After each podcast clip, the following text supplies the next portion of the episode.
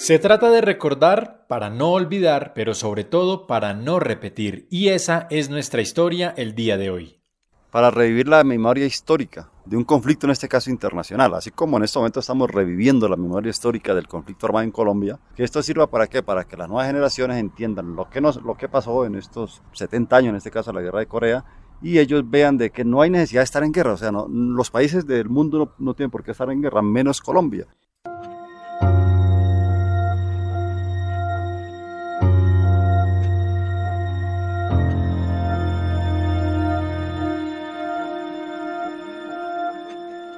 La voz que escuchamos es la del sargento mayor retirado de la policía Luis Emel López Ortega, un hombre que nació el 26 de marzo de 1967 en Sardinata, en el departamento de Norte de Santander, que se inclinó desde muy pequeño no solamente a su deseo de hacer parte de las Fuerzas Armadas en Colombia, sino que también se ha dedicado, no solamente durante su servicio, sino años después, a la filosofía, la docencia, la historia y otros temas que nos llevan a recordar el día de hoy el motivo por el cual estamos escuchando un nuevo episodio de Rescatando Memorias.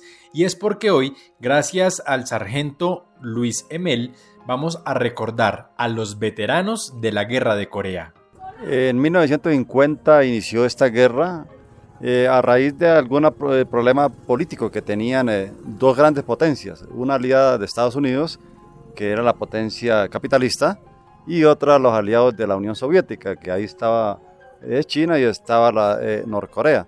Entonces se presenta este problema político después de la Segunda Guerra Mundial y entonces se genera eh, este conflicto armado de Corea que se considera el primer conflicto de la Guerra Fría. Esa guerra, como bien lo dice el sargento, fue efectivamente un conflicto bélico que se desarrolló en la península de Corea entre 1950 y 1953, enfrentando a la actual Corea del Sur con Corea del Norte. Se estima que esa guerra dejó un resultado de 3 millones de civiles muertos, es decir, casi el 15% de la población, por lo menos de Corea del Norte, perdió la vida, por lo que se considera una de las guerras más sanguinarias de la historia. Ahora bien, ¿por qué es importante y por qué traemos a la guerra de Corea a este podcast dedicado a Colombia? Porque, aunque usted no lo crea, y por si no lo sabía, Colombia participó en la guerra, una guerra de la que Colombia entró a hacer parte el 16 de junio de 1951, es decir, un año después de que había iniciado el conflicto. Eh, las Naciones Unidas entonces hace una convocatoria a nivel mundial y le pide a todos los países latinoamericanos de que envíen tropas. ¿Para qué? Para apoyar en este caso a Estados Unidos, por la situación política, la coyuntura que estaba presentando. Y entonces Colombia, con su gobierno conservador de su momento, eh, decide apoyar a Estados Unidos y envía eh, una tropa, una de la Armada Nacional a través de unas fragatas y otra del Ejército Nacional. Entonces prácticamente es un apoyo al ejército de Estados Unidos.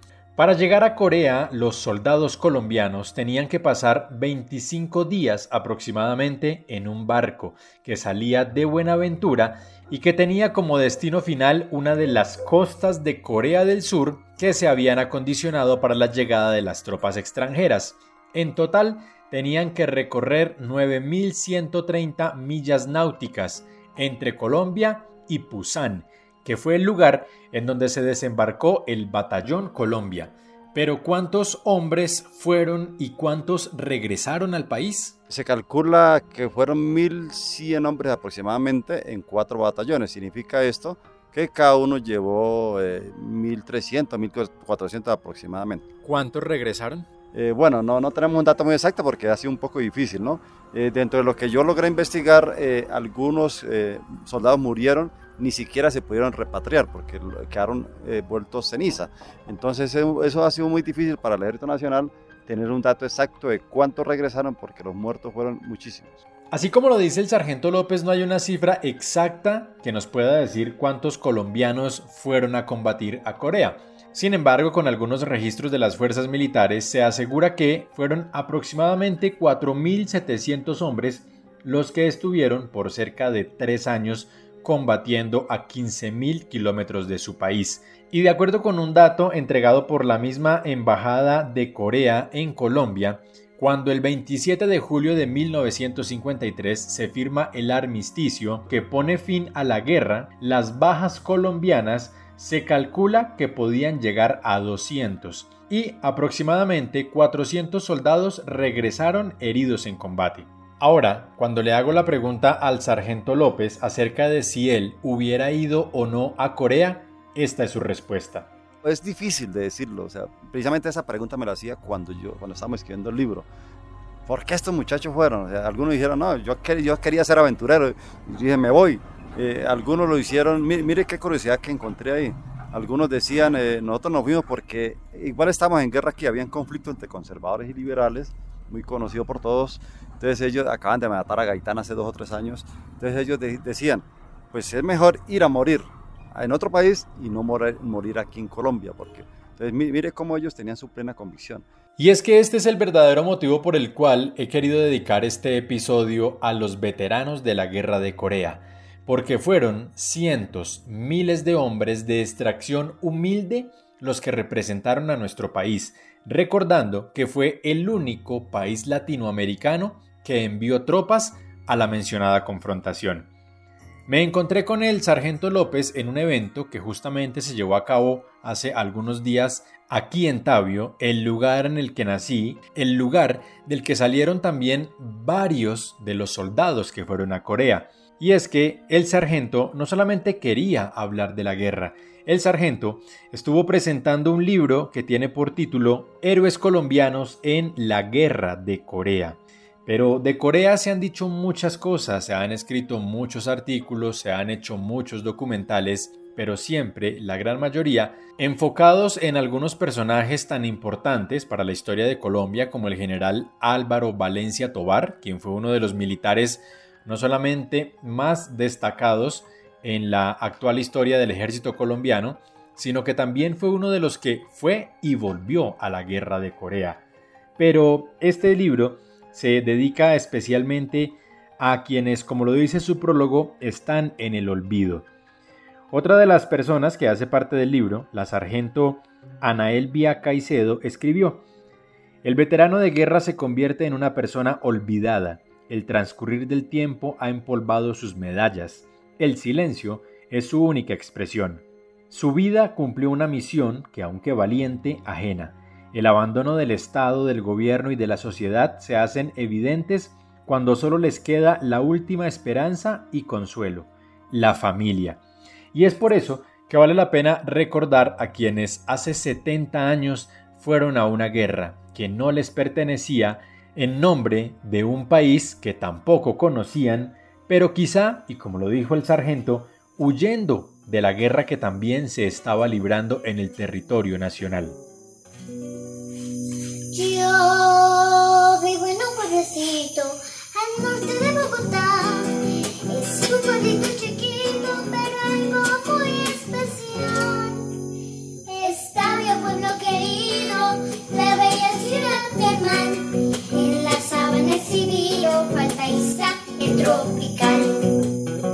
Por eso voy a permitirme hacer una reseña de uno de los tabiunos, uno de los miles de colombianos que de manera anónima decidió ir a la guerra.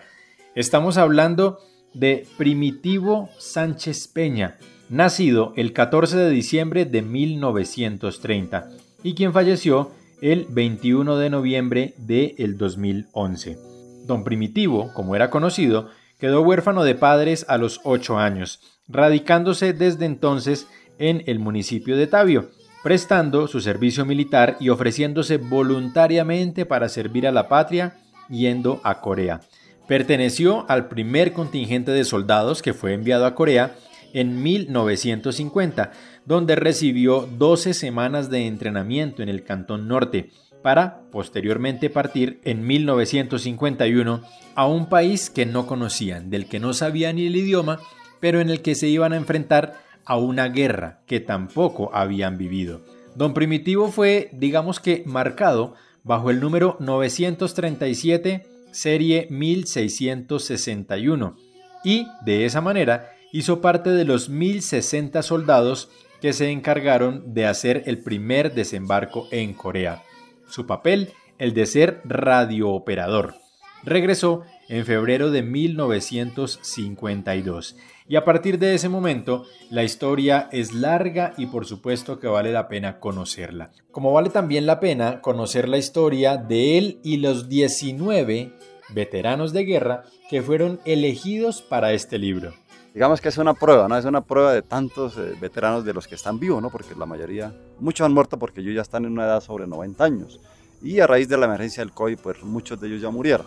Entonces, ¿qué hicimos nosotros? Empezamos a, contactar a muchas personas, a convocar de que nos dijeran dónde se encontraban estos veteranos. entonces, eh, eh, dimos que la mayoría estaban en Villavicencio, otros estaban en los dos Santanderes, encontramos gente en el Tolima, en Valle del Cauca, en Bogotá y afortunadamente aquí en Tabio, su tierra natal. Nos quisieron contar, algunos de ellos eh, son un poco reservados, no quieren hablar del tema, los familiares tampoco, pero entonces quienes voluntariamente lo hicieron, pues asumimos que querían que se publicara y fue con esos 20 personas que se hizo el libro.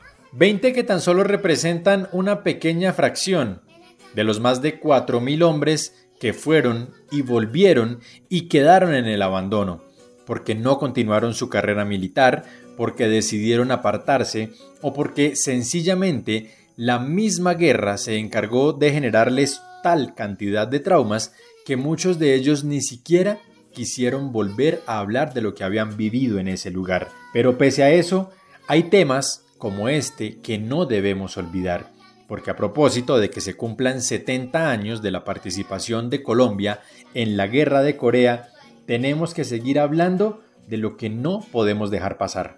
Porque fueron personas que asistieron a la guerra sin ninguna contraprestación. Es decir, yo no le dijeron vamos a pagarles en dólares tanta plata, no ellos eh, iban con su bonificación que les da el ejército colombiano y tal vez alguna cosita que les dio el ejército de Estados Unidos y lo hicieron plenamente convencidos de que querían participar a nombre de América Latina, a nombre de Colombia. Eh, son personas de estación humilde porque la mayoría de ellos son campesinos y entonces eh, eso hay que resaltarlo, la, la manera como ellos quisieron hacerlo voluntariamente. Y quiero terminar entonces el relato del día de hoy volviendo al prólogo del libro, porque este libro se hace en homenaje al veterano corriente, del que fue a la guerra con la convicción de defender la patria, de llevar en su pecho el orgullo de ser colombiano. Pero, ¿qué guerra libró? ¿Qué soberanía defendió? El veterano, un hombre de carne, hueso, sangre y sentimientos, y en determinado momento, esposo, padre, hijo, trabajador, comerciante, estudiante, agricultor o simplemente desempleado, un ser humano con dignidad.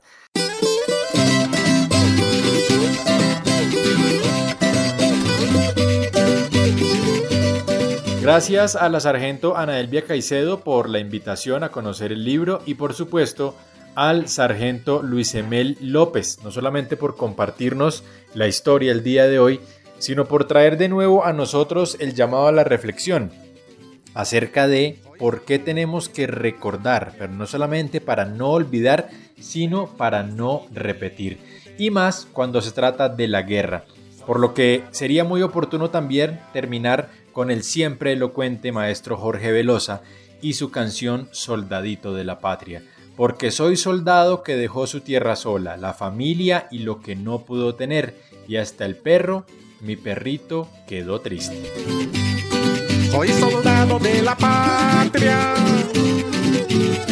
según dice mi teniente.